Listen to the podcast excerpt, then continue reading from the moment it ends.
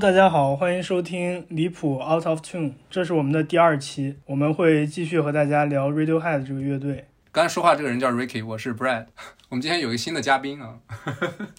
我是我是嘉宾吗？我我不是啊 host 吗？对对对对，我们今天这个第三位第三位主播 host 的飞行嘉宾，对终于终于就位了。没错，就主要这两个人录第一期的时候没叫我。你先自我介绍一下。Hello，大家好，呃，我是 Dylan。嗯哼，然后本来这个 podcast 一直都是我也想参加的，然后终于好，现在我们是现在成了一个三人的阵容。没问题。OK，呃，咱们还问 Dylan 那个关于三张专辑的问题。问呀，当然可以。嗯，你想好了就说。对，我想好了，这个如果说让我去一个孤岛选三张专辑的话，我可能跟你们重合的会比较少。嗯，我会选我我其实是因为我听音乐的时候一直变化很大嘛，就一会儿听这个，一会儿听那个。嗯，然后现在我只能代表我当下的一个喜好，我可能第一张会选呃 New Order 的一张专辑《Technique》，就是那个特别花哨的那个封面的那张。然后第二张我选 The Clash。London Calling，可以，这么牛逼？对，因为我是一个朋克。对，然后第三张我可能还是我我我其实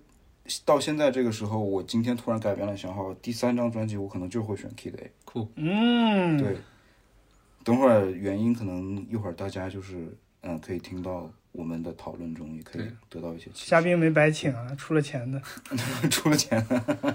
，Tom York 昨天昨天给我打电话，今天今刚刚发那个两张的合集，就是让我们来帮忙宣传一下，是吧？我们这个对。我们是他选的时间整个这个选选的时间也特别好对。marketing campaign 的一部分。对，你别看 Tom York 这个人看起来很反商业，实际上都给我们塞钱了的。嗯，对对对对。要点脸。OK，那我们先回到2009年格莱美现场，由 Coldplay 主唱 Chris Martin 的前妻 Gwyneth Paltrow 带大家一起来欣赏 Radiohead 的一首歌，来自 In Rainbows 15 Step。And about to play for us begins the next song with these beautiful words How come I end up where I started? How come I end up where I went wrong? Yet, in truth, they have never gone wrong. Together, they've become one of the most influential, adventurous, and thoroughly artistic musical groups of all time. Performing 15 Step from In Rainbows, nominated tonight as Album of the Year and accompanied by the USC Trojan Marching Band, the utterly brilliant Radiohead.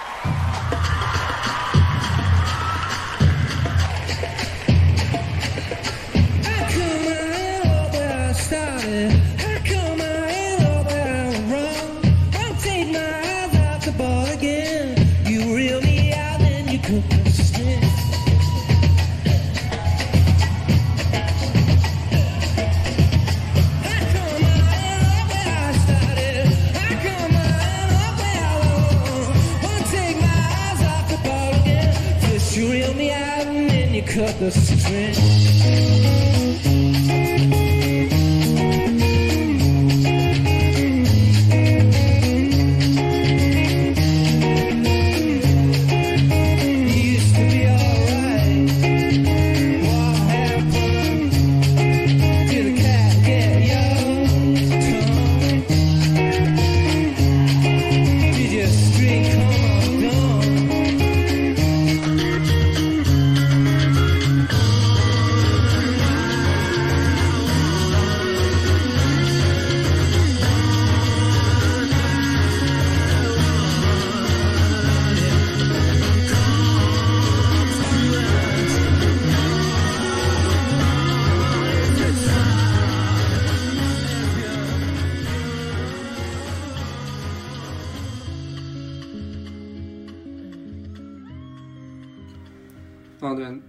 Ricky，咱今天怎么聊？咱们今天这样，因为我们今天聊 Radiohead 从 Kid A 之后的他们音乐生涯里的一些音乐作品，我们今天开始就每个人先挑一首从 Kid A 这个专辑之后，我们各自最喜欢的一首歌或者几首歌，怎么样？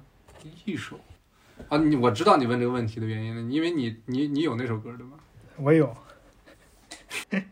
如果只选一首的话，肯定我就选 Kid A 的第四首《How to Disappear Completely》，因为这也是 Tom York 最喜欢的一首歌。我听的时候，我一开始没有、没有怎么听过这首歌，但是之后我就是越听越上头，越听越上头，每天听好多遍那种。有时候早上起床起床听一遍，觉得今天他妈的又、啊，早上起床就想消失是吧？太社畜了。对。又开始对了该死的一天了。如果能多挑几首的话，当然什么 Idiotech 啊、Optimistic 啊这些歌我也蛮喜欢的，包括后边 In Rainbows 里边那首 Last Flowers 我也很喜欢。如果如果是我的话，我可能会挑 Idiotech，、因为我觉得 Key Day 对于 Radiohead 来说是一个突破自我的专辑，然后我觉得可能这首歌最能代表他们在一个新的作品里面嗯对自己以前路线的突破。我选一首可能大家听的不多的吧，叫什么《嗯 Life in a Glass House》。嗯，嗯，对，Amnesia，就是对对对，好像最后一首，对，爵士乐。因为那首他用了很多那种可以说是爵士乐吧，就是爵士乐里面很很多那种吹奏的那个乐器，然后呢，整个那个歌的氛围就很很妙。因为我觉得那首歌里就是 Tom York 他那个声线，就是你能感觉到和爵士乐也可以搭配在一起，而且感觉特别优雅，听听起来很爽。对，其实我还蛮好奇的，就我想知道你们两个听 K Day 这张专辑，或者说以后的作品，只从感性的角度去看，你觉得这张专辑给你一种什么样的感觉？因为咱们是上周末碰的，说这周聊，嗯哼，然后我这周或者说这这几周吧，就把 OK Computer 听了大概有四五遍，OK Computer，呃不是不是，那把那个 K D A 听了差不多有四五遍。就是我其实我印象特别深，我大概十年之前啊，高中的时候我跟我外教说过，强烈的推荐过 OK Computer 这张专辑。对，然后我当时真的觉得，就是这张专辑是可能世界上最好听的专辑啊，发自内心的。但是我发现十年过去了，就我已经就 OK Computer 它那个那个专辑当然还是很好听，但是我不会说时不时的把它拿出来，然后一张专辑从头到尾听完。但反而是 K D A 可能也是英国最近天冷了，大早上起来的那个天色就特别像 K D A 里边那个冰山的那个那个调色的那种感觉，啊，那个色调，然后就嗯，早上大早开始听，然后从头听到尾，就整个感觉它能让你从浮躁变得特别的安静，让你内心特别平静下来。OK 是是这种感觉 OK。所以我就现在可能就是我听这张专辑的听的频繁的原因，就是我希望得到这种状态，就是内心的平静也好，或者是怎样也好，因为它的旋律不是说让你很投入就是给你带来情感的波动，对对情感情感波动很很少，很少，对，就人情味儿很低，然后歌词呢又不是说就是利益特别明确的那种，没错没错。嗯，所以就是让你听下来就感觉其实是进入了一个状态，对，对。让你精神上进入到一种呃稳定的一种状态吧，就是这种感觉。当然，它本身音乐元素它足够的丰富，不管是各种音效也好，还是怎么说各种编排也好，就感觉你虽然听了很多遍，但是感觉每一首歌又是那么的新鲜，不管听了多少遍之后，所以就是我的对这张 K Day 这张专辑的听感。对，那 Ricky 你呢？我也是从我们录完上期之后，我专门把这张专辑《K Day》包括之后的《Amnesiac》都拿出来听，我就感觉整张专辑它的完成度很高，跟之前专辑一样，毕竟他们也打磨了好几年。这张专辑给我的感觉就是他们还残存那么一些摇滚吉他的元素，它有时候会偶尔放在歌里，包括《How to 这个还挺多的，其面实。那个很轻柔的吉他扫弦，然后再再到之后那个 Optimistic 里边那个吉他主旋律，我觉得很好听，就是很不一样的一点。我觉得这张专辑它就整个营造的氛围特别特别好，尤其是我经常有时候下班下班的时候听，上班的时候听可能 too much，我受不了了，直接。这 早上九点多在地铁上听这张专辑，我可能早上还是听点披头。士吧，开开心心去啥也不。想干了。早上可能会听一些爵士、布鲁斯，然后可能稍微心情好点儿。下班的时候就听这个，然后一天又很累。然后尤其是听到第二首歌《Key Day》，就是它整个像一个很虚无缥缈的空间，然后营造那么一种氛围。然后我本身我我很喜欢宇宙科学里的一些东西，我很喜欢看那种科普视频对，对，我大概能理真的解你说的东西。就那些物理，对对太空物理。是吗然？后完了之后，我我觉得我自己又有那种宇宙恐惧症，你知道吗？宇宙恐惧症不知、道那个词嗯，就怎么说来你宁愿是对凝望深渊的时候，深渊也在凝望你。巨物恐惧症，对对，我然后就很相似，我也有，我觉得我也有深海恐惧症，嗯，就对这种没有边际的东西，我都我觉得都挺恐怖的。然后当时看《星际穿越》的时候，就有这种感觉，你你这是在说的 K D A 那那首歌是吧？对，或者说整张专辑，嗯，嗯，没，我听 K D A 那首歌的时候，总感觉能唤醒我这个内心深处那个小男孩的感觉。我感觉听的时候我能是因为他我像们那个个小男孩歌加了 voice code 之后对对对，它很像一而且它那个旋律就很有点童谣那种感觉。感觉。所以我听的时候，然后又看《星际穿越》，我就想象一个人如果漂浮在宇宙中，然后你也不知道什么时候你会碰到，你会落地，你会碰到一个头，你就一直漂浮在那里，然后也没有时间、空间的概念，你这辈子可能就就那样了。然后你能你会听到一些什么声音？这张专辑营造的就是这么样一个氛围，人觉得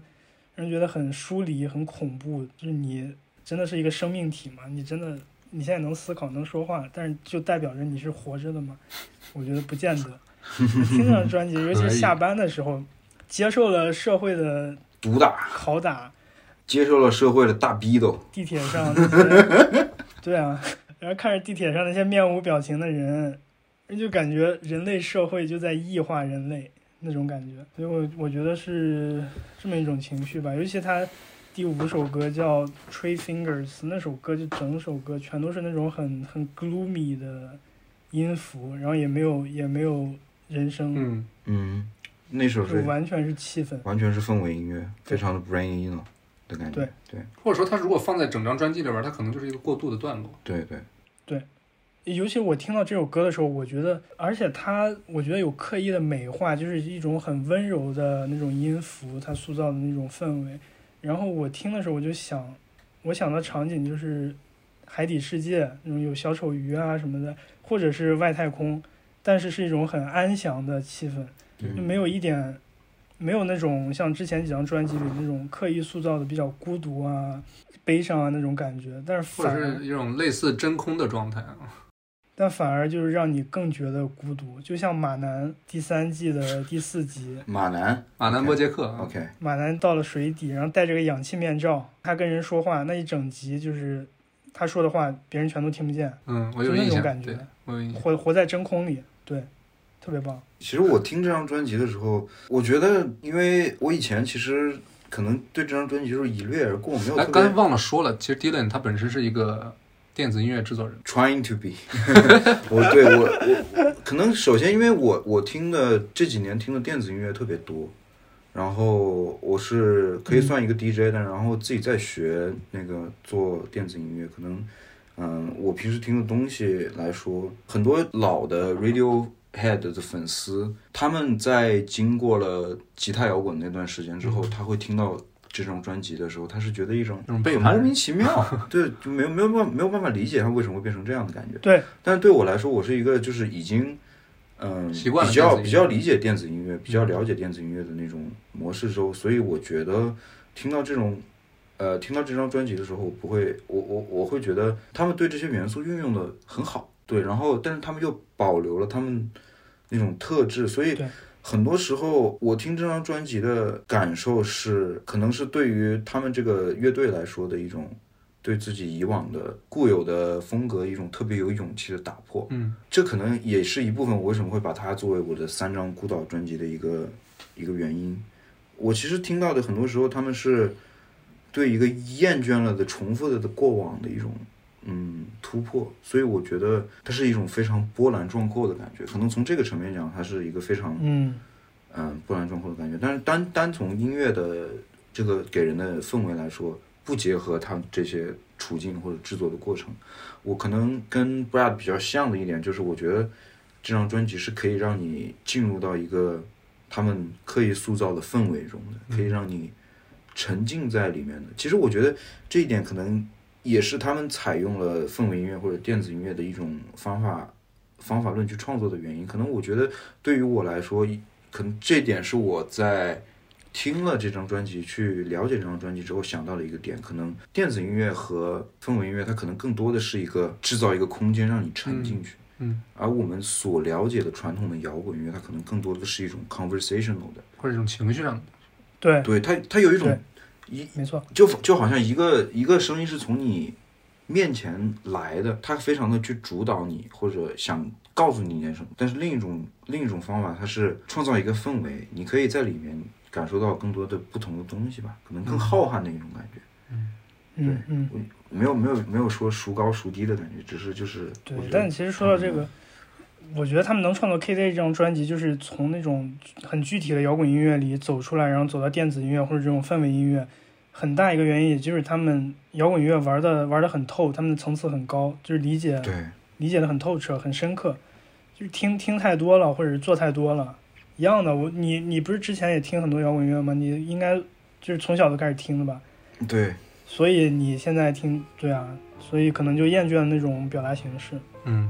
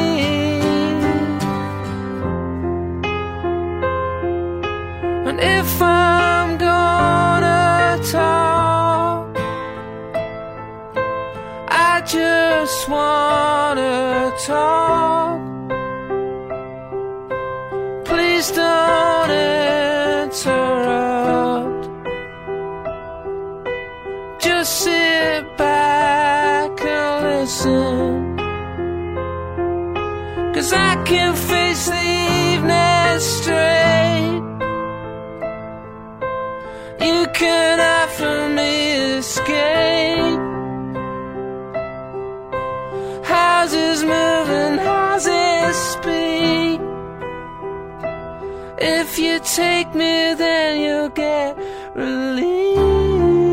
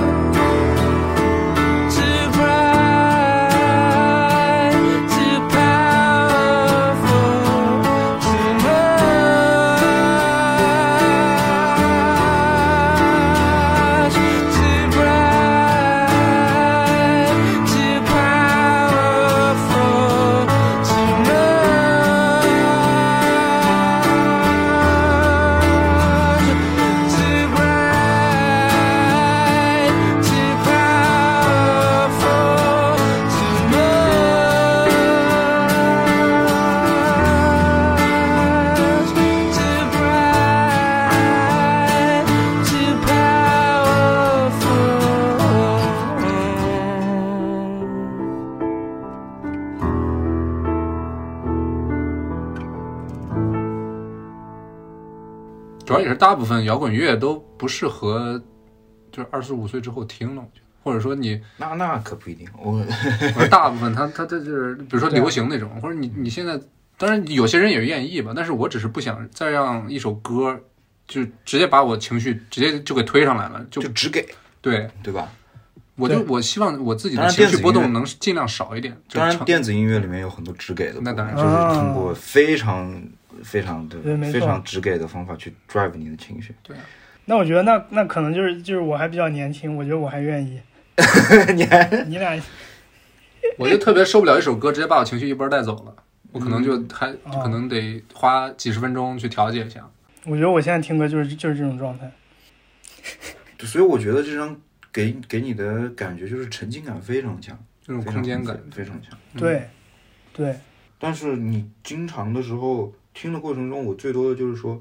呃，你会惊叹于这几个人他们的创造力。是，对，很多时候可能因为我最近在非常努力的去学习音乐这方面的东西吧，嗯、包括学习乐理啊、和弦 progression 啊各种东西。然后你这个时候以这样的状态去听一个非常杰出的作品，很多时候你是想要去学到点什么，但是他们的那个程度是非常的遥不可及，我觉得。对，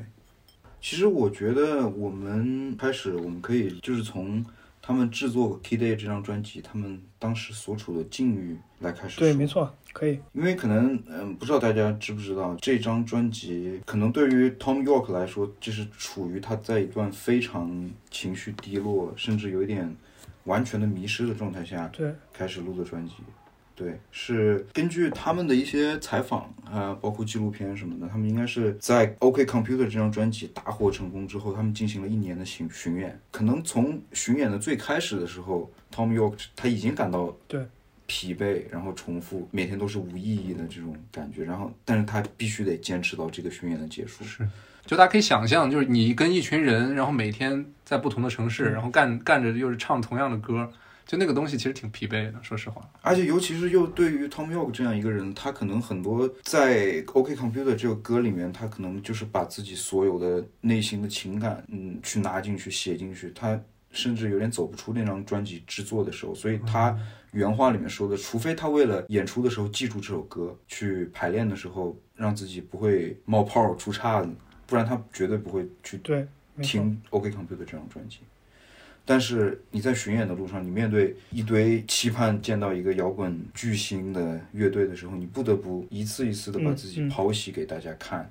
我觉得不管对于谁来说，可能都是一个很大的一个精神压力。在这段时期，对他就完全是一个处于迷失的状态，他也写不了歌，他也对自己所做的事情产生了怀疑。我觉得这个这样的情绪场，可能就是之后催生他们做出这样一张非常有突破性专辑的一个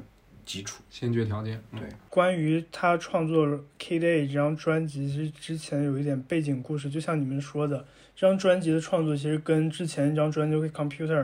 大获成功是很有联系的，就是因为在九七年他们这张专辑发行之后，就马上引爆整个摇滚圈，然后他们就一年一年时间的巡演，然后在那个时候他们接受了对，应该是 Radiohead 从八五年创立到 OK Computer 那段时间，他们接的最大的两场音乐会，一个是在爱尔兰的一个演唱会，然后另一个是就是英国很有名的 Glastonbury 音乐节。Glastonbury，对，他们在那里就是相当于那个海报第一行就是 Radiohead，就那个可想而对对。Headline 就可想而知是压力是很大的，因为想之前之前那些年份能够 headline 那些艺术家都是 David Bowie 啊这些人，所以他们当时在这两场音乐会的时候，他们一个是很厌倦了自己的重复去做自己音乐作品的呈现啊之类的这种东西，然后另一个 Tom York 他本人就是说，在巡演期间，在都柏林那场巡演期间，他就是老做一个噩梦，一个是他走在那个特别高的一个墙旁边，然后之后旁边就是都柏林那条河叫 Liffey，然后他就老梦到自己一脚踩空，然后掉到那个河里了，然后就淹死、淹死、淹死，一直在下沉、下沉、下沉，然后他就感觉自己呼吸不过来，就是群演的压力太大了。然后完了之后，他把这段经历，就是这个梦的过程，全部写到了《Key Day》里之后的一首歌里，也就是《How to Disappear Completely》。然后他那段那段时间也向一个他的朋友求助，一个音乐人，是那个 R.E.M 的那个人名字叫啥我忘了，主唱 Mike Stipe，好像是好像是对这个美国乐队我记得，对，对，他就问那个人我这种状况应该怎么办？然后那个人就跟他说，你就告诉那些听众，你告诉那些粉丝，I'm not here, this isn't happening，原话。然后他就把这两句原话写到了对对后边那首歌的歌词里特别棒 i walked waltz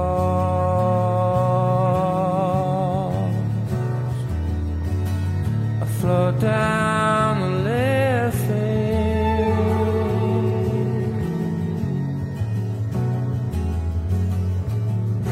i'm now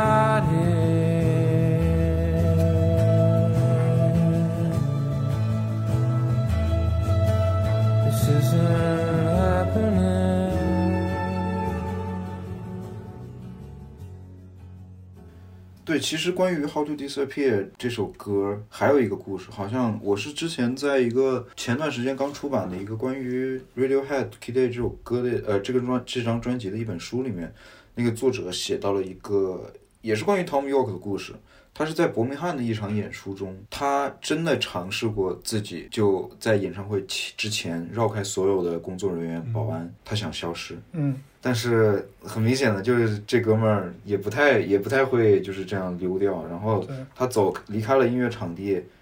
上了一辆火车，结果发现火车上全都是来看他们演唱会的乐迷，然后他就特别想就是完全消失，但是他很难，尴尬没办法，肯定会别人认出来他。嗯，对，结果他最后就是还是搭上了返程的火车回去演完了这场演出。嗯嗯嗯。对，这一点我感觉也是这种摇滚巨星，也不是说摇滚巨星吧，就是这种很认真在做音乐的这些音乐人，那个年代的音乐人，他们所面对的一个共同的困境，就是重复自己的作品啊，那种巡演呀、很累呀、很疲倦啊，这种感觉。包括你像 Pink Floyd 他们之前，然后迷墙之前，就是因为 Roger Waters 他说每天去巡演，面对那么多观众，他觉得很烦，然后观众要解读他们的作品，剖析他们的作品，然后他们自己每天在重复做一样的事情，然后他就有一个想法，他就想在自己跟观众之间建一堵墙，所以有了《迷墙》这张专辑。这可能就是成为一个摇滚明星，包括这些名望和成功带给你们一个附加的东西。是对，对，像巡演是摇滚乐队应该就是最重要的，经济来源。，对对对，嗯，包括到现在这个时代的美国乐队，他们不巡演的话，他不像中国有对对对综艺上，对吧？那个就是他们的来源，那就是他们维持生计的手段。对哪怕是重复，就像可能你看他是一个摇滚明星，但是他其实跟你一样，每天都在做的是重复的工作。嗯对，但是这种事儿对于一个所谓艺术家来说就是很痛苦的，对，没错，对，这就是一个一个很无法解决的问题。就是像一个西西弗斯推石对对对对对对对，就是这种感觉。嗯，尤其是对于 Tom York 他这种把自己的私人的感情投入到音乐作品里，他不断的去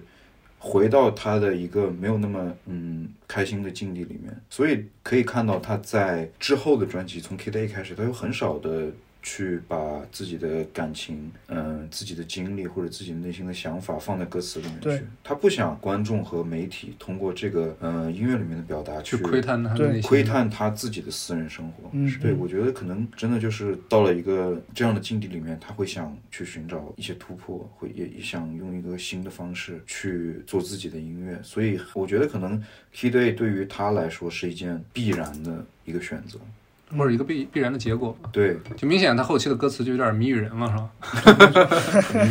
对，没错。但其实这个大方向在之前的专辑里就可以看出来。你想，他从他从 The Bands 到 OK Computer，他的那些歌词都变得越来越抽象，有这个趋势对对，到 Kid A 像像是到了一个巅峰吧，就不说不说人话了，完全。对他确实，他的他写作歌词的方法真的跟以前基本上传统的完全不一样。他在那段时间遇到了一个 writer's block，呃，这个我也不知道中文怎么翻译嘛，反正就是大概对于一个创作者的一个瓶颈，他写不出歌词，写不出音乐。对，然后他做的办法就是把自己很多写的废了的词拆开，放在一个帽子里面，然后随机的跟呃跟随着嗯、乐队其他的成员音乐的演奏的同时，去即兴从里面抽出来一些词，所以你可以在 Kid A 的歌里面看到很多前言不搭后语的内容，对，但是这个我觉得很多时候他就放弃了歌词层面的表达，把自己的声音做成对音乐整体的一部分，甚至有一点像一一款乐器的感觉。嗯，其实我想说，他到 Kid A 这张专辑，像我们在上期聊的一样，他们他们在尝试更多其他艺术形式的表达，包括专辑封面呀、包括他这这种新的创作词的方式，其实是在在文学以及在绘画上是有对应的那种艺术形式的。有一种就是写诗的方法，就叫金铲子。Golden Shovel，然后这种办法就是他从每一句每一行诗里挑一个词，或者是第一个词，让我了解不多，然后最后把它们拼拼凑成一个新的，完全跟原作不同表达意思的那么一个文字作品，就相当于排列组合。我觉得 Tom York 他肯定就是在尝试其他的艺术形式，给他带来了一些灵感。当然也有一部分原因就是他不想再带入更多的个人情绪到歌词里，所以他的歌词越来越抽象啊。包括你刚刚说的，他用那种拼贴的方式去创作歌词，抽签一样，对很有意思。对，非常非常有意思。其实你刚刚说到这个写诗的，我之前也看到一个他们的一个 reference，可能就是嗯呃，应该叫达达诗派吧，达达主义里面的一个，嗯我也不知道，可能是一一一个调侃或者一个正正式的文章，就是说你怎么样写一首达达诗派的诗，找一张报纸，把每一行剪出来，然后从中随意的挑出一些词句，然后再把它排列起来。对，嗯就是这样一个，我觉得他可能已经完全的，我觉得这张专辑 Kid A 开始，他可能完全的跳出了以前摇滚乐、传统摇滚乐，包括 Art Rock 他的创作的一个方法论。对我们之后可能也会从更多的角度去说这个问题，因为 Tom York 在那个有一段时间，他基本上是只听电子音乐，然后这个电子音乐特别指的是 rap 这个厂牌里面的比较具有实验性的 IDM，或者说 IDM 就是指的一种不是为舞池而创作的，而是让人在安静的情况下、独自的情况下去在耳机里面或者在房间里面放的一种电子音乐，它可能没有那么强的能量感，或者没有那么强的规整的韵律。它是更更多的去营造一个氛围感嗯。所以对。Tom York 在那段时间是完全沉到这个这种风格的音乐里面，然后他很明确的说，他对旋律性的音乐已经太厌倦。厌倦了，对。就是而且尤其是有一点，就是在这个时候，不知道你你你们有没有听到过这个说法？他他厌倦听到自己的声音，同时他也厌倦那些模仿他们的声音。你知道这个地方指的呢，指的一些模仿他们最初这个声音的乐队，就包括 Coldplay、啊 Travis 这样的，对，就是后到后面也是成为英伦摇滚的领军人物一面旗帜嘛啊对。嗯，但是名片啊，最初开始的时候，可能就是把他之前专辑里面，比如说 The Bands 里面那种，嗯，比较虚实飘忽的嗓音，还有好听就是优美的吉他旋律给拿出来。对，他经常讨厌自己的声音，说为什么我声音这么好听？这个好听指的就是那种，嗯，听感层面上特别可以有辨识度，接受对对对，容易接受且有辨识度的一个特质，但他很想跳脱出来，虽然感觉有点凡尔赛啊。确实，对，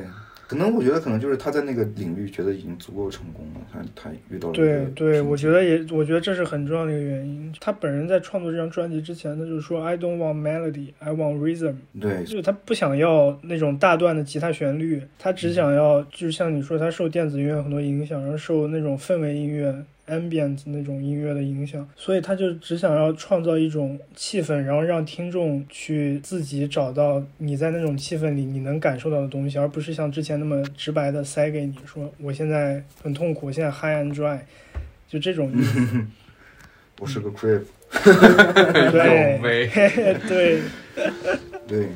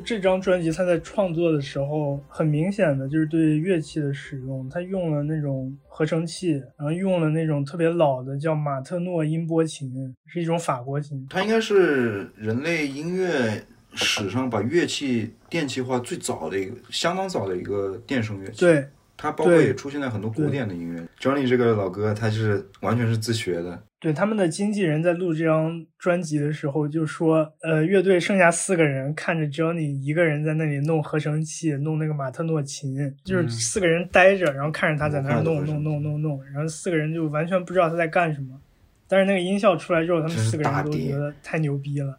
太有那种感觉，因为他 Johnny 是他们五个人里唯一一个正经的音乐科班生，这些东西很懂，他受很多古典音乐的影响。然后其实我看到的这张专辑的创作的过程并不顺利，非常的纠结的一个很漫长的过程。他们在做这张专辑的时候也没有一个 deadline，然后很多时候都是一些未完成的东西，然后也没有达到他们满意的阶段。没错，嗯，也可以想象嘛，他要是直接顺风顺水的，直接就从 OK Computer 过渡到 KDA，那有点有点有点太 predictable 了，对。吧？对他们就是，我觉得可能对他们 他们乐队成员之间，我觉得肯定当时是一个很尴尬的经历，因为纠结的过对程。，对一个吉他手那个叫 O'Brien 的那个嗯。O'Brien 那个人，然后他可能是想还是做一首非常纯正、非常、呃吉他为 conventional 的一个吉他的嗯。吉他的专辑，但是 Tom York 你知道他已经完全收购了。收购了这些东西，但是我觉得这个时候到后来，他可能这支乐队走到了这个阶段，在这个过程中，他们他们肯定想过要解散，但是他在这样一个关头，我觉得对于乐队来说就是有或者没有。我觉得他们如果再做一张传统他们以前那个模式的音乐，他们可能也走不了更远。是，所以其实你从一个上帝视角来看，他们做这张专辑的时候做出来的东西，就决定了他们之后的生死。嗯但是到最后，呃，虽然他们在创作的理念上非常大的分歧，但到最后的时候，我觉得他们是一个非常背水一战的那种感觉。所有的人，呃，因为我看到一个说他们创作过程中的时候，就是每个人都分分别带着带着自己的未完成的作品，然后在大家会在一起去交流，去想办法寻找突破。就有一种，我我当时脑子里面的一个想法就是，就像一个部落，所有人带着自己在外面打完的猎物回来，啊，然后啊大家一起去分享，这种感觉。嗯，对，对，所以就是这样的氛围驱使他们去创造了一张我觉得非常伟大的专辑。嗯，但其实这张专辑的它那个整个创作过程是，他们先在哥本哈根，在巴黎都待了那么几段时间，但是在哥本哈根在巴黎然后又回到了英国嘛，这这两段时间都没有特别明显、特别显著的产出，所以这个时候他们之后就回到他们在牛津的那个 studio，然后这个时候嗯也就是你像 Dylan 刚说的，他们 Tom York 尤其是经历了那个 writer's block，他写不出来东西，写不出来歌词，也写不出来歌，他们就开始有很大的分歧，主要可以分成两派，我觉得。一个一个一派就是很极端，想要尝试新的东西，想要真的做突破自我的那种音乐。这一派就是 Tom York 跟 Johnny Greenwood 他们两个人。Tom York 他是有想法，然后 Johnny Greenwood 他是有那个能力，有那个 technique，但是还没有那个想法。然后另一派就是剩下的三个人，包括 Colin Greenwood 他们的贝斯手，然后 Ed O'Brien，对他们的那个副吉他手，还有他那个鼓手，然后这三个人就非常想再做一张传统摇滚专辑，因为他们觉得之前三张专辑还没有玩够，就是摇滚很成功对、嗯他们觉得很成功。我们现在已经是个 super star 了，我们再做一个延续这种风格的音乐，绝对大火。然后他们就想继续延续这条路线。然后当时 Tom York 说不行，我已经受够了，我不想要 melody 了，你别给我整那些吉他的主旋律，然后就受不了了。然后两，然后这两派就分歧非常非常大，当时就离离崩掉啊，或者乐队解散，真的就是一步之遥。我觉得，呃，那个副吉他手 Ed O'Brien，他在录 K Day 的时候一直会写日记，嗯，哪个正经人写日记？对，真的有文字记载。嗯哼，他每天都在像类似于在吐槽说 Tom York 又抱怨。对抱怨，就说 Tom York 在干嘛，我完全不理解，然后什么什么的，我他他会毁掉我们这个乐队，嗯，然后到之后他们有成品了之后，他们其实五个人你还是不理解吧？对还是不那么理解，包括 Johnny Greenwood 要创作的东西，整个概念其实他也是一个很模糊的状态，他自己也说就是还是在摸索嘛，对吧？对他自己也说不知道，就是这条路会把我们带到什么地方去，但是他他是愿意愿意尝试的那那个人，而且他又有相应的技术，所以就可想而知，连自己的队友都无法理解你。那当时这张专辑面世之后，对。不管是乐评人还是听众，那那确实是太对啊，所以确实太超前对，。所以你这个时候再去想 Tom York，他被自己的四个队友都不理解，然后这个时候他还要牵着整个乐队的头去走，然后最后也是按着他的想法来的。他当时创作的时候压力肯定非常非常大，他本人当时又有那种抑郁症啊，或者是 depression 啊之类的那种倾向。嗯，反正他这张脸看着就不是特别健康，对啊，不管是这个肉体上还是精神上。哦，跟个流浪汉似的，对，就是流浪汉，特别像英国英国街上碰到的那种 homeless guy。一个眼睛大，一个眼睛小，然后看着就像嗨了的那种感觉。然后就是虽虽然说我觉得他们之间有分歧，但是到了一个节点的时候，他他们真正能拿出来一首呃好的，就是他们大家都觉得认可的作品的时候，呃，这首作品就是这张专辑的第一首歌《Everything in Its Right Place》。嗯嗯然后我记得这个时候应该是鼓手，他说了一句话，就是因为这首歌没有很多人参与，嗯他就是我我感觉好像就是 Tom York 和 Johnny Greenwood 参与。这个时候他们说了一句话，就是我们可以理解，就是不是所有的乐队成员都要参与一首歌的创作，这个是他们当时做出来的第一个突第一次突破。可以看作是一种妥协、退让或者牺牲，但是我我觉得可能不是妥协、退让、牺牲，他是卸下了一种心理的包袱。啊，对对对对对，因为他们用那个鼓手用的词是 liberating，可能对他对于他们来说也卸下了一层包袱也是。也是种解放吧，某种意义上。对，没错。对，但其实就像你说的，在这张专辑的创作过程中，我觉得他们五个人像之前几张专辑里那种各司其职，你鼓手就是鼓手，贝斯就是贝斯，吉他就是吉他，那种感觉就消失了，这种界限消失了。包括 Johnny Greenwood，对对，没错。对，他在这张专辑里，他本来应该是一个主音吉他手，但当然更早以前他是他就是个键盘手。然后他他本来应该是个主音吉他手，但在这张专辑的制作过程中，他负责了弦乐的那个 string arrangement，弦乐、键盘，包括刚说那个马特诺音波琴，就这些东西全都是他来。还有模块合成器，对，然后这张专辑就没有主音吉他这个概念了，那些简单的吉他和弦都是那个他们那个吉他是另一个吉他手弹的。其实来说一说这个，我觉得这张专辑里面他们采纳进去原本不在他们体系内的一些音乐元素。采样，嗯，嗯，其实我觉得这张专辑最重要的一点，我感受到的就是他们跳脱了传统摇滚乐那种啊、呃对于歌词、旋律感染力的这种一个嗯 focus，它更多的从它的本质上，它更像一个氛围音乐人或者电子音乐人一样，他去把很多的精力投入在呃声音设计上、嗯。sound design，嗯。对，我觉得这个可能就是他们能做出这个突破的一个点，它相当于是从一个原本大家都习以为常、大家都按照这条路走的一个方法论里面跳出来，然后去疯疯狂的吸收外界的一些东西，包括电子音乐，尤其是 IDM，像 Effect Twins 那嗯、那一派的电子音乐，自由爵士，还有甚至我觉得他们好像说他们当时也听很多早期的器乐的 hip hop，他们全都借鉴进来，然后去寻寻求一个突破点。嗯，或者是他们不止把自己的眼光放在摇滚乐这么一个相对来说比较狭义的音乐范畴内吧，他们就是他们只是爱好音乐，然后会去大量的听各种各样的。对对，没错，没错我觉得这这个可能就是这张专辑，你放到现在，可能很多以前嗯、的一些摇滚乐，你现在放到现在这个时代，摇滚乐并不是占主流的地位的时候，你会觉得它的旋律，整个音乐会会有一点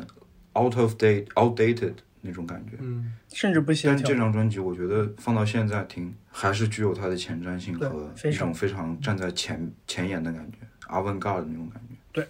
没错。就没有听过 KDA 的朋友，你现在去听，你很难想象这是张二零零一年专辑。好像这话我上期说过的，零零年，就他就是时听时新。对零零年的嗯，啊没，错。零一年是 Amnesia，是吧对对啊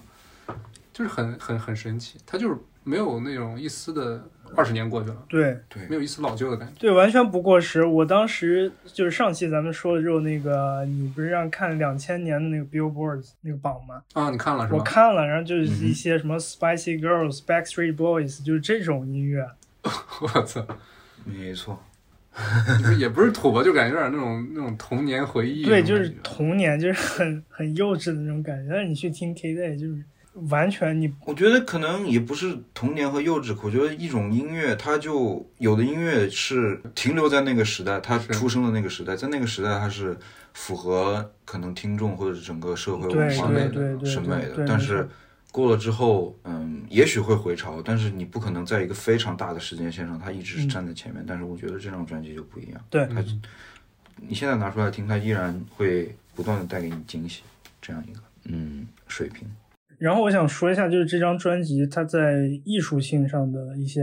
成就吧，可以说是，就是 Tom York 他在像我们刚说的创作这张专辑的时候，他是这么一个大环境，厌烦了摇滚乐，你觉得摇滚乐太具体，然后重复了太多遍，然后当然他们达到了一个很高的高度，所以这个时候他渴望更加抽象的表达和更加，比如说气氛的营造啊，他受到很多电子音乐的影响，氛围音乐的影响，其中也包括实验音乐的影响。就其实，在当时的整个音乐圈里，乐评人他们就把这种音乐方式跟摇滚、爵士、blues 就是放在完全对立的两个两个极端。就一个是完全是氛围，然后让听众自己去想象；然后另一个就是很直接的用音乐节奏、旋律去打动听众。然后我觉得就是挺有意思的。Radiohead 在一个极端获得了那么大的成功，然后突然一下他们就要跳到另一个极端，然后我觉得这就是他们在艺术层面上做的很大的一个突破。当然，这个艺术还是局限在音乐当中。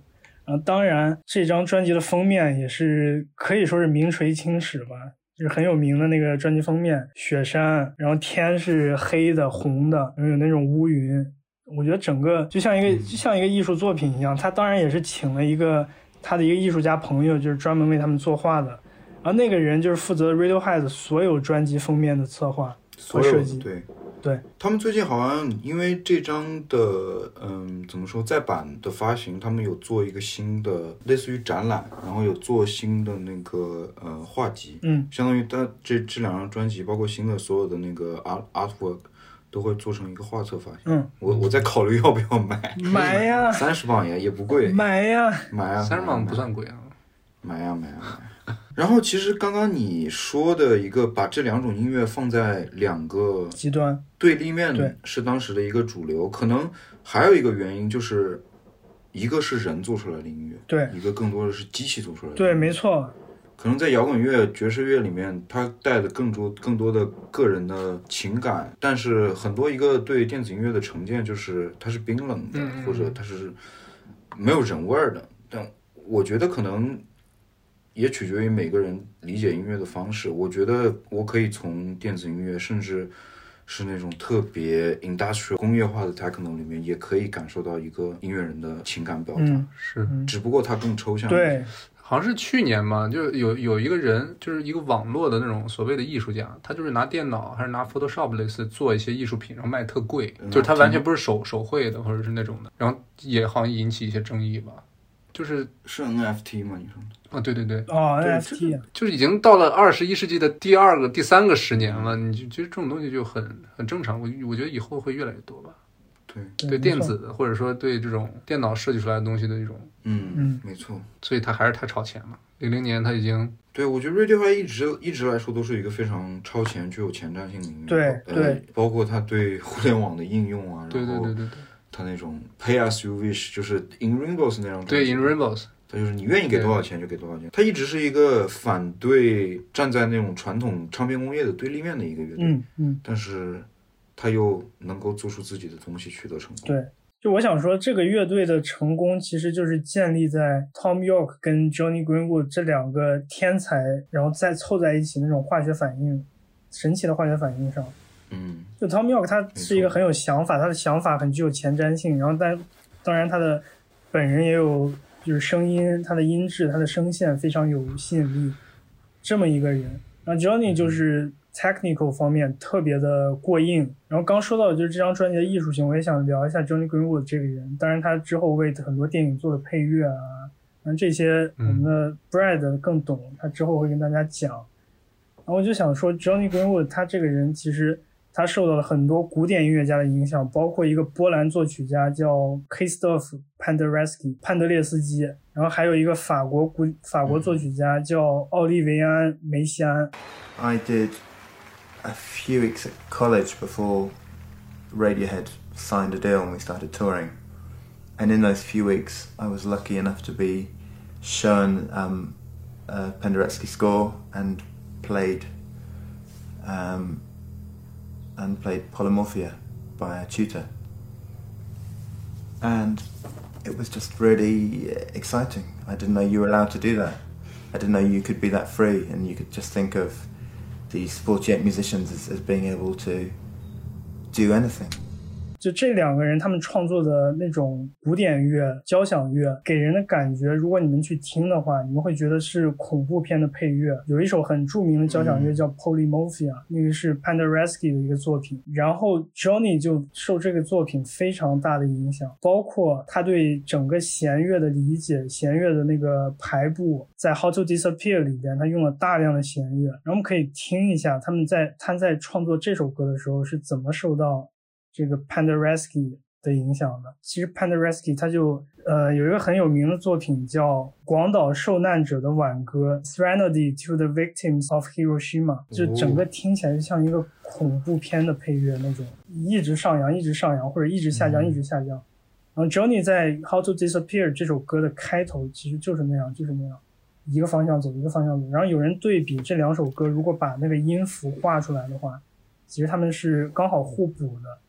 就看可以看出来，他是在向对自己影响很大的这么一个大师在致敬那种感觉。然后包括之后，就是已经 Radiohead 已经没有在做新的作品，或者说这个乐队已经整个就是不再活跃的时候，呃，Johnny 他个人为伦敦的一个 orchestra 那种交响乐团，嗯，做了编曲。他在他自己的采访中也说，这是他就是从做音乐开始一直以来的一个愿望。所以我觉得他们在艺术上完全是由 Johnny Greenwood 一个人把他们整个层次拔拔高，嗯把他们整个从音乐角度能够走到的地方，能够把 Tom York 他的那些想法给落实下来，嗯就是靠 Johnny Greenwood 这一个人。所以我觉得他他们很厉害。他相当于是把 Tom York 可能更抽象的想法去具象化到一个 loop，或者到一个和弦的递进，或者到一个声音的创造。对，甚至用 Tom York 他自己本身他本人都不能理解的那种乐理啊，或者是音乐上的安排，给他具体化。然后 Tom York 本人听到就会跟他说：“这就是我哎，想要的。没错，就是其实刚刚说到这一点，我觉得 Johnny 他虽然是一个科班，算是科班出身的音乐人，但他非常的具有那种探索性？探索性和那种用一种不同寻常的方式去做音乐的这种感觉，所以他跟 Tom York 非常配。呃，我刚刚想说的其实就是《The National Anthem》这首歌，嗯，是这首歌原本是去呃来源于 Tom York 在十六岁的时候非常不成熟的一个 bass line 的旋律，嗯，对，没错没错。然后他们拿到这首歌的时候，觉得它应该是没什么用处的，但是就在他们一筹莫展的时候，Johnny 把这首歌的呃 bass line 倒过来放，就 reverse 反过来放，然后这个时候在他们的排练室里面，Tom York 简直就就像触了电一样，然后他跑到这里来说：“你这个东西咋弄出来的？这就是我想要的东西。”然后他就成了这首呃《The National Anthem》这首歌的相当于一个基础来说。很多时候你可以看到 Johnny Johnny 在这个乐队里面，我觉得是非常不可或缺的一个人物。而且我主要是觉得他跟就是以以往的案例来说，这种两两个都非常有自己艺术想法或者有创造力的成员在一支乐队里面，往往是无法长久的。嗯你想想，这确实就是什么 Pink Floyd 的 Beatles，或者说那纯粹是 Roger Waters 性格太差了。地地下丝绒，地下丝绒也是，就是可能这两个天才之间，他能绽放出短暂的火花，但是这两个这这个组合，Tom York 和 Johnny，他是一直走下去，然后一直不断突破自己的。我觉得这是可能音乐史上挺难得的一对。那首歌是 KDA 是吗？对，那首歌就是一个很非常嘈杂的一个铜管乐组嘛，嗯，saxophone 啊，然后各种不同音程的萨克斯然后还有 trumpet、tambourine 这种。他们当时 Tom York 和那个 Johnny 就找了一堆演这个呃铜管乐器的一个乐团，然后他们在指挥。他们当时的想法就是想制造一一一场在交通堵塞里面那种嗯感觉，就是一种无序中的秩序。然后他们俩在指挥那个铜管乐的时候，就是一直特别激动嘛，然后把自己腿摔伤了。就是你可以想象，就是 Johnny 和 Tom York 就是一堆一面对一堆那种吹吹管弦乐的人，然后他蹦来蹦去啊，这个这个，然后就是到时候直接就给自己腿弄伤了，特别逗。我特别想看一下那个画面。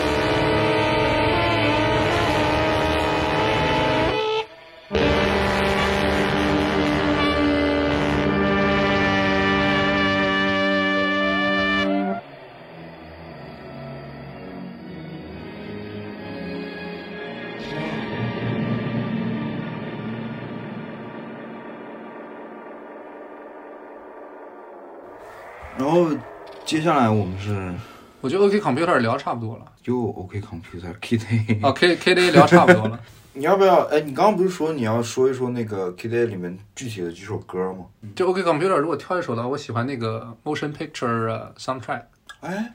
对就是那可能可能是因为我那个本身就是电影看的多嘛，对，没错。我因为我记得很深，就是 OK Computer 有一首歌叫 Exit Music，就感觉是那种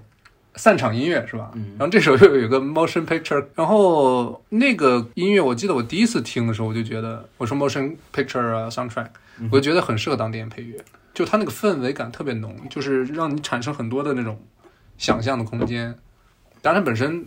它是首不是特别激烈的歌，是那种相对偏柔美一点。嗯，没错，它里面还有竖琴，对对竖对对对。就整个那个感觉就氛围感很很浓，听起来就很舒服。因为它相当于是最后一首，是吧？对啊，其实这个之后还有一段隐藏曲目，啊，对，哦相当于是 untitled，对，哦它相当于 untitled 就是一个一分多钟的一个纯器乐的一个氛围，一个 ending 那种感觉。所以这首歌就放在整张专辑偏后面，就是尾部的那个位置，就感觉是在听了一张很扎实的专辑之后，很丰富的、很很饱满的专辑之后，有一个对对对对对，有一种很放松的感觉着时间对对的感觉。对对对对对，是这种感觉，是这个意思对。那其实我之前想到了一个问题，就是如果说这个是一个 motion picture soundtrack，你觉得它会让你联想到哪个电影？啊，因为它我觉得这这个歌的歌词其实是非常丰满的，不像之前的，就是包括他可能说到的 "I see you in the afterlife"，就是我们嗯来世相见这种感觉。然后一开始是什么 "red wine and sleeping pill" 什么什么，对，类似的，那肯定是一个就是偏文艺气息的很具体的爱情片吧？啊，对意象。我觉得，我觉得很多时候我在来杜伦的火车的路上，我就听了这首歌，听了好几遍。然后我，然后我也看了一下那个 Reddit 有一个那个嗯 Radiohead 的粉丝的一个东西，我查一下这首歌，很多人觉得解读它是一个有一点自杀倾向的一个内核。，Sleeping Pill 是吧？嗯，Red Wine Sleeping Pills。但其实我我我觉得是一种那种情感的颜色彩上，我觉得其实挺向上的一首歌。嗯对，所以我我想到了一个电影，就是那个《超脱》，啊你，看过吗？阿德里安·布洛迪演的那个对对对对演个老师，嗯，对我我我不知道为什么我就想到了这个，因为它整个曲风是往上提的那种感觉，缓慢上升的感觉，就对可能是超脱的那个，对，就是可能经过了很多那种痛苦折磨之后，又有一种出来的感觉。嗯嗯嗯，对，就是不管说他是 suicidal 的还是怎么样，他说 I see you in the afterlife，就是他可能就告别了当下的一种苦难和折磨的感觉。是。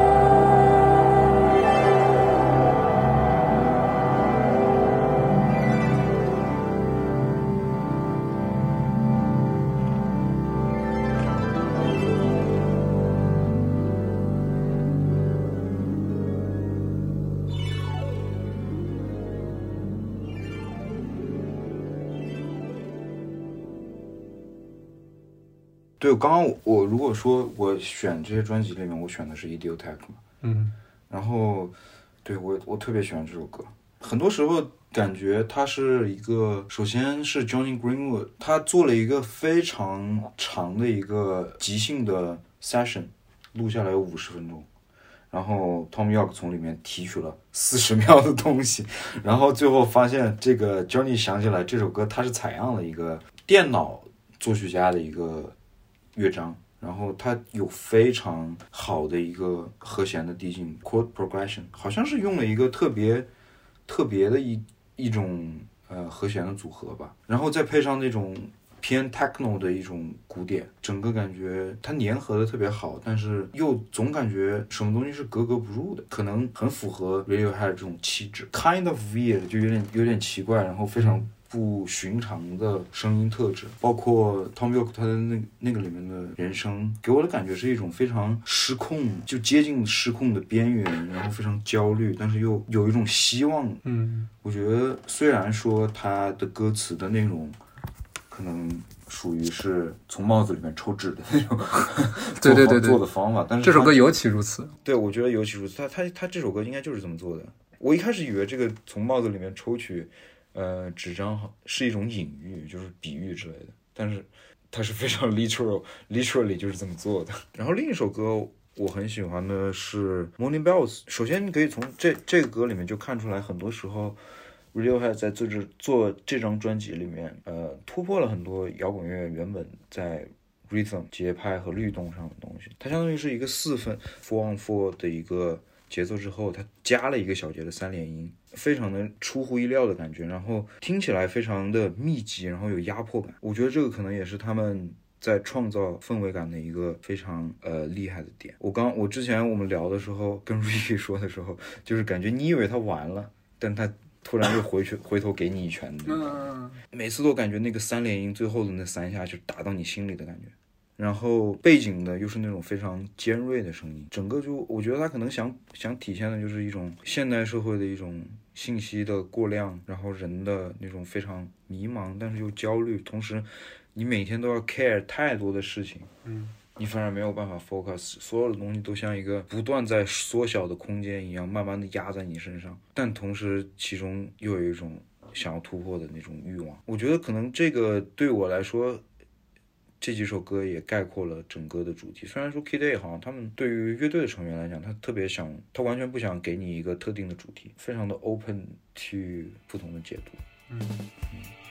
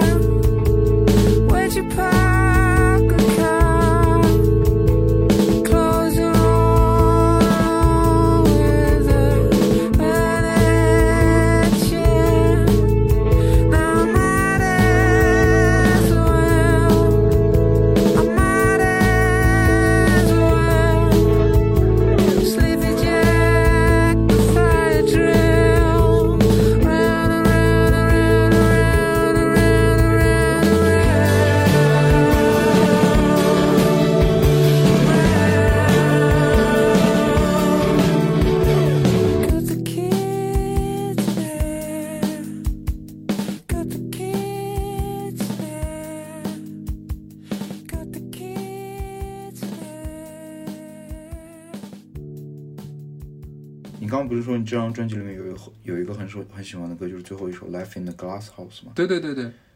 对，是。其实这个这个这首歌就有点跟那个这两张专辑，就是 K D A 跟那个 Amnesia 整张两张专辑的风格有点抽离出来了。嗯，突然就感觉换了一个演奏的那种方式，或者是这个曲风吧。就这首歌是我听了大量的 Radiohead 之后，突然就是偶尔偶然听到的，因为当时还没有那种一张专辑一张专辑听听歌的习惯嘛。偶然听到之后，觉得就是特别特别，嗯哼，就特别 special 啊，然后就特别抓耳朵，然后就印象很深嘛。嗯就印就就很舒服。本身可能就是我对于不管是摇滚乐也好，还是比如说嘻哈音乐里面加入一些爵士的元素，就感觉很舒服。一直会给人好感的一种。对对对。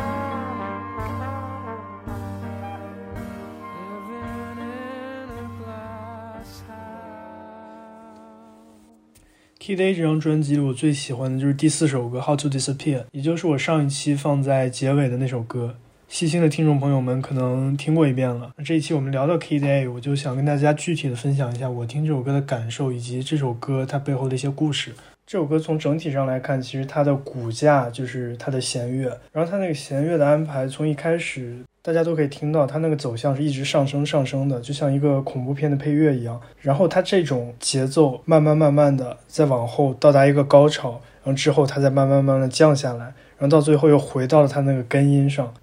对，因为我最近不是在学恶补乐理知识嘛，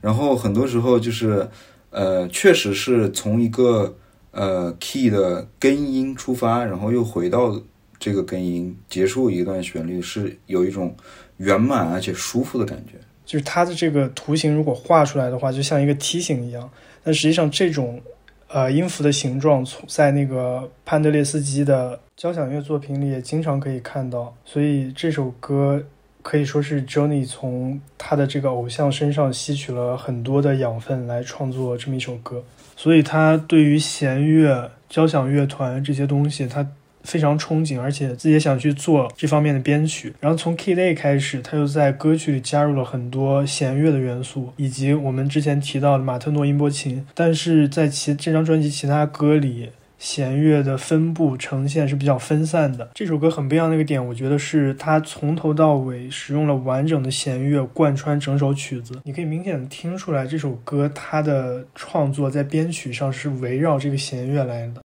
然后这首歌也是这张专辑里唯一一首用了木吉他的歌，他没有请一整个管乐团或者是一些很夸张的合成器声音去表达他想表达的东西。如果仔细来听这首歌的话，开始它是 D major，就大概懂一点音乐的朋友可能都知道，这种 major 一般都是比较激昂或者是比较 positive 的曲风，但这首歌完全不会给你这种感觉。而且它开始的时候，我刚说它是 D major。但是它的 string 就是它的弦乐开始是 low D 和 low A，所以一开始听到的时候，你会觉得这首歌非常的不和谐，然后有一种那种无调性音乐的感觉。先是弦乐，然后你听见木吉他的扫弦，慢慢慢慢的像从很远的地方飘过来一样，然后这首歌就开始了。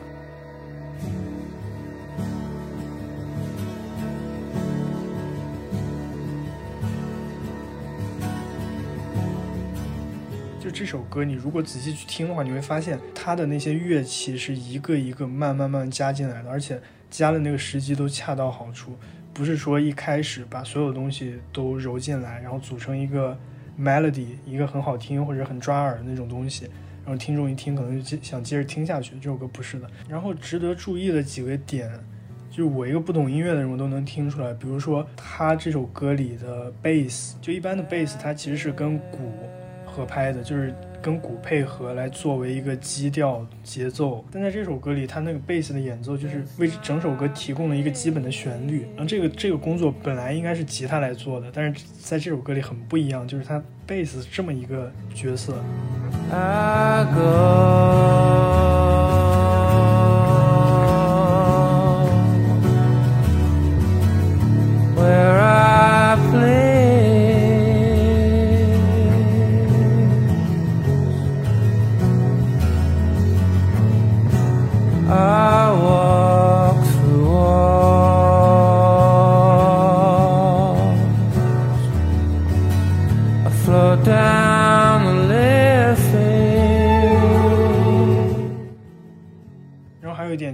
电吉他的声音跟 Tom York 的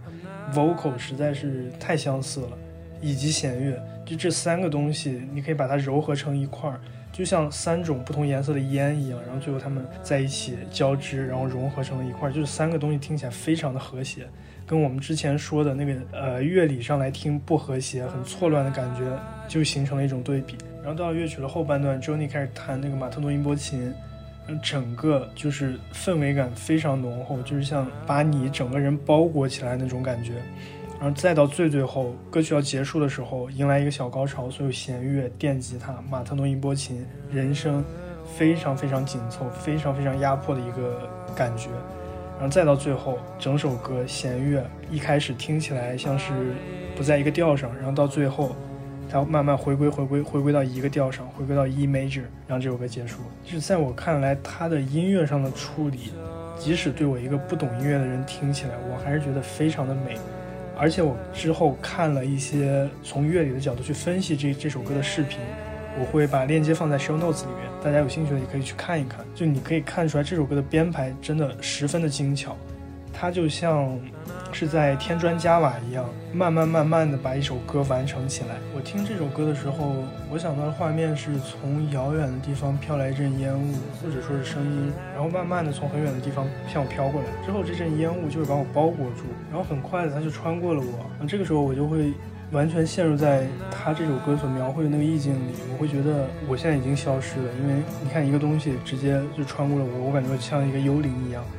就这这么一种感觉，我觉得特别神奇，所以我觉得也是这首歌它在塑造意境和用音乐、用乐器去给你营造那种氛围里特别厉害的一点。然后从歌词的角度来说，也是像我们刚说的，他在经历那些抑郁、焦虑之后写这么一首歌，他把自己的噩梦都写了进去。他其实就是在面对自己内心的那个恶魔嘛。从这个角度看的话，我觉得一个伟大的音乐人，他的作品之所以伟大，就是因为他能用音乐的形式把你带到他所处的那个环境中。你听完这首歌，然后我再告诉你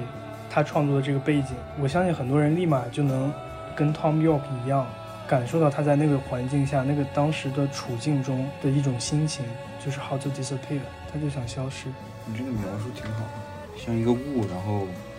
向你走过来，然后又消散了，只留下，还是只留下了你一个人在原地。This isn't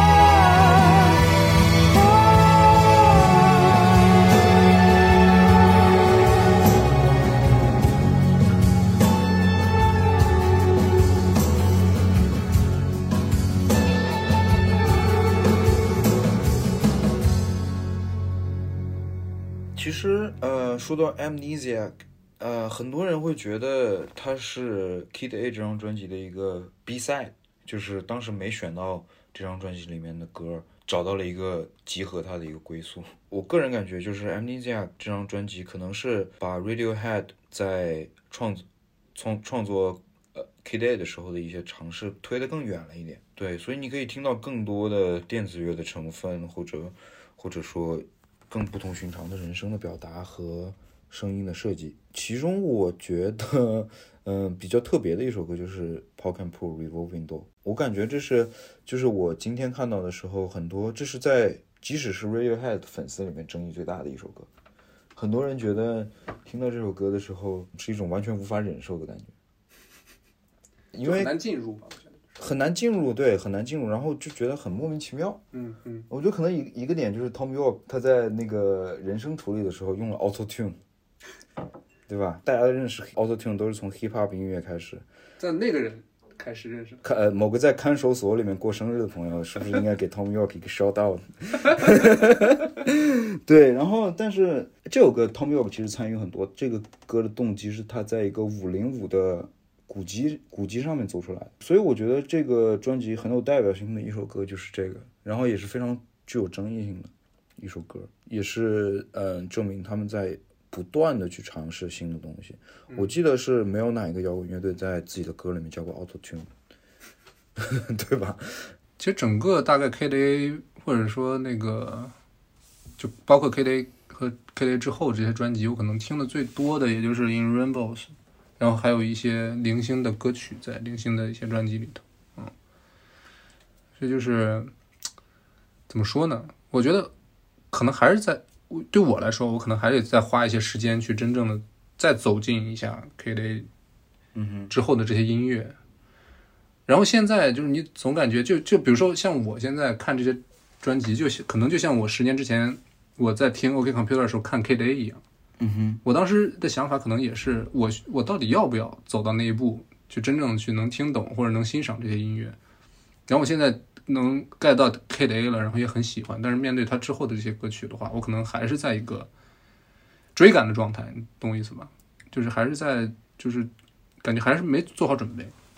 然后也在怀疑我到底要不要做到那个百分之百能欣赏他们所有歌曲的那个状态。所以就是，这就是为什么第一期我跟 Ricky 就是很理智的停在了 Computer 这个这个范围内。对，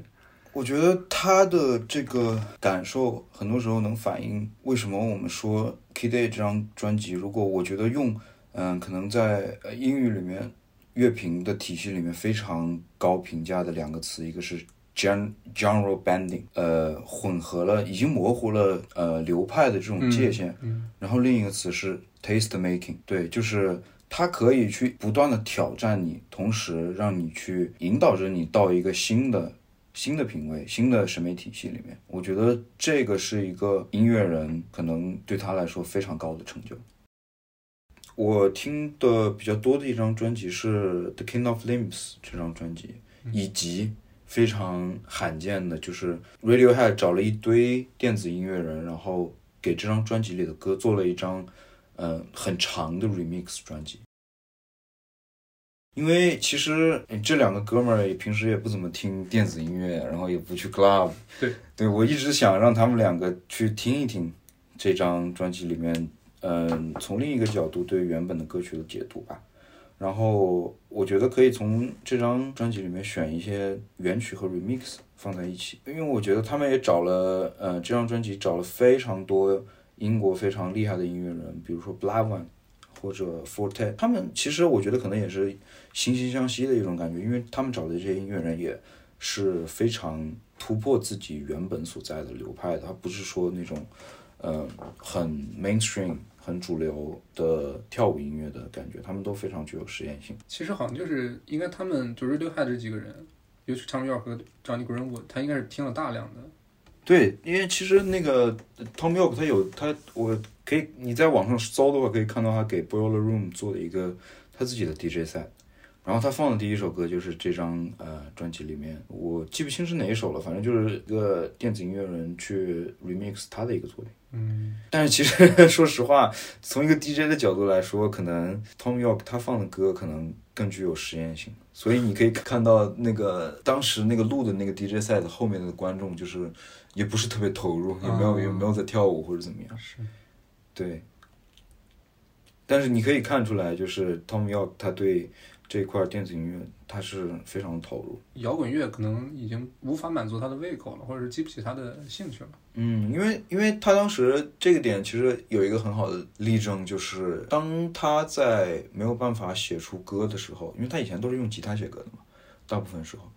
然后他给自己的那个在康沃尔大房子里面买了一一个 grand piano，就大钢琴，他非常的 enjoy 这个过程，即使他是一个非常烂的钢琴的演奏家。然后他这个时候他在采访的时候就说了一句，就是说，你对一个乐器，呃，你对一个乐器越不在行，你从里面能够得到的 excitement 就是嗯惊喜和激动的成分就越多。所以就是也可以看出来，他真的是一个不断的去